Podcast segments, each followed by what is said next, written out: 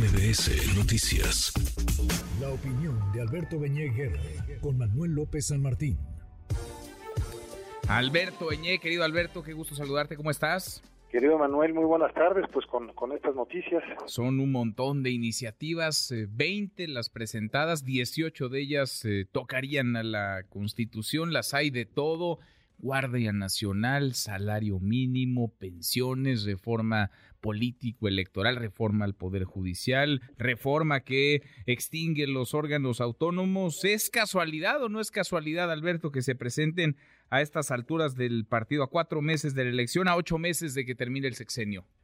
Bueno, el mismo presidente, Manuel, ya, ya reconoció que se hace en tiempo electoral, que es importante que en esta etapa eh, se presente un paquete así que por cierto es absolutamente inusual en cualquier país, en cualquier democracia, que un presidente al que le quedan pocos meses de mandato lance un paquete de reformas concepcionales de tal envergadura que suponen un rediseño institucional eh, de, la democracia, entre otras cosas.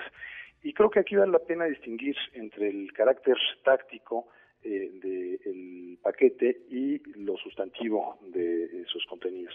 Y en lo primero, bueno, pues lo que está clarísimo es que de esta forma el presidente lo que busca es eh, meterse de lleno en las campañas, en el proceso electoral, eh, eludir así las restricciones que tiene el Ejecutivo para intervenir en las elecciones y bueno, pues además trazar la agenda de lo que desde su perspectiva debe ser la discusión, la agenda de las candidatas y el candidato, eh, la agenda nacional de aquí al primer domingo de junio y después pues para la nueva legislatura que se instalará el primero de septiembre. Entonces, lo primero es que tiene un carácter absolutamente eh, político de orden electoral y creo que no hay que caer en la trampa de eh, enfrascarnos en esa discusión sobre reformas que en su inmensa mayoría el presidente sabe que no son viables, pero que serán el tema de la campaña con él como el principal protagonista. Son, el tema de la campaña, aunque no sean eh, viables, sí se convierten de facto en el eje, digamos, del proyecto, de la propuesta electoral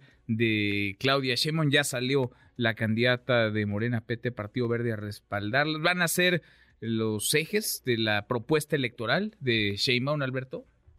Claro, porque es una imposición que le pone a la candidata de su partido el mismo presidente. Es decir, no le da margen para moverse a ningún otro lado. Eh, en un sentido la anula, él pone la agenda, ella dice que acepta eso. Eh, lo que habrá que preguntarse es si la doctora Claudia Sheinbaum eh, tiene esa visión, por lo que ha dicho, pues sí, pero pues tiene implicaciones gravísimas. Si analizamos nada más el paquete de reformas que tienen que ver con el Poder Judicial, con el sistema electoral, con la eliminación de organismos autónomos, estamos hablando, si ocurrieran, de una regresión democrática tremenda a los 60 y los 70 de ese viejo PRI donde se formó el presidente. Y francamente me llama la atención que alguien como Claudia Sheinbaum pues asuma que sí son propuestas que ella apoya, respalda, como 23 gobernadores, que además puro viejo estilo del pasado, salieron a decir de inmediato que apoyaban incondicionalmente al presidente con su paquete de reformas. Oye, todavía no las terminaba de presentar el, el presidente López Obrador, creo que no las habían ni leído, estoy seguro, porque a nadie le da tiempo de leer tan rápido 20 iniciativas y ellos ya estaban con un desplegado eh, apoyando a ojos cerrados cada una de las, de las iniciativas. Ahora, lo dices muy bien, eh, difícil creer que Claudia Sheinbaum estaría en esta ruta, la del presidente, de prácticamente desmantelar una buena parte de las instituciones del Estado mexicano, pero pues eh, luce también, digamos, acorralada, ¿no? Es decir, acorralada porque no se mueve demasiado, porque no declara demasiado más allá de lo que el presidente pone sobre la mesa y ahora, pues tampoco propone demasiado, más allá de lo que el presidente ya propuso. Creo que, creo que, que, es muy claro eh, lo que planteas. La, la candidata está acorralada, eh, ha asumido enteramente que ella tiene una fuente de legitimidad y poder para la contienda electoral, que es la del presidente López Obrador, la llamada cuarta transformación, y no se va a mover un ápice de esas líneas que le han trazado. Eh, ya qué hará después es un interrogante si llegara a ganar, un interrogante pues que tiene una respuesta difícil.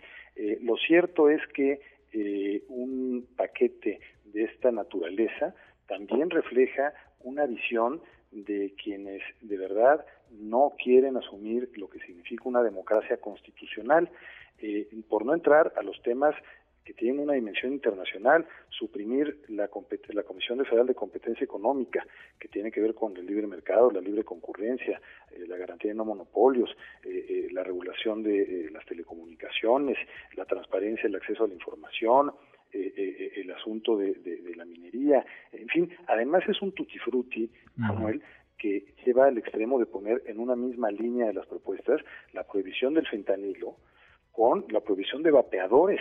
Eh, eh, es decir, me, parece que de verdad no tiene ni siquiera sentido meterse a la discusión de esto. Lo que habría que plantear es que reflejan, me parece, una regresión eh, a los tiempos autoritarios del viejo régimen priista y dos, que el presidente con esto viola todas las normas electorales para meterse de lleno en la campaña y ser él el jefe de campaña quien marca la línea y quien en muchos sentidos anula a su, a su pretendida sucesora, a su candidata, en una contienda pues que cada vez tiene más tono de elección de Estado. Sin duda. Ahora, es una trampa también para la oposición. ¿Van a morder o no van a morder el anzuelo? Alberto, ¿qué tendría que hacer la oposición para no caer en esta, en esta trampa o en estas trampas, en estas 20 trampas? Creo que la oposición y la ciudadanía, ciudadanía en general, eh, digamos, estamos obligados a defender la democracia. Creo que habría que decir que eh, la gran, una de las grandes discusiones que, que están, las disyuntivas que están en la próxima elección, es la preservación de la democracia o el retroceso democrático con la pérdida de derechos, garantías que supone.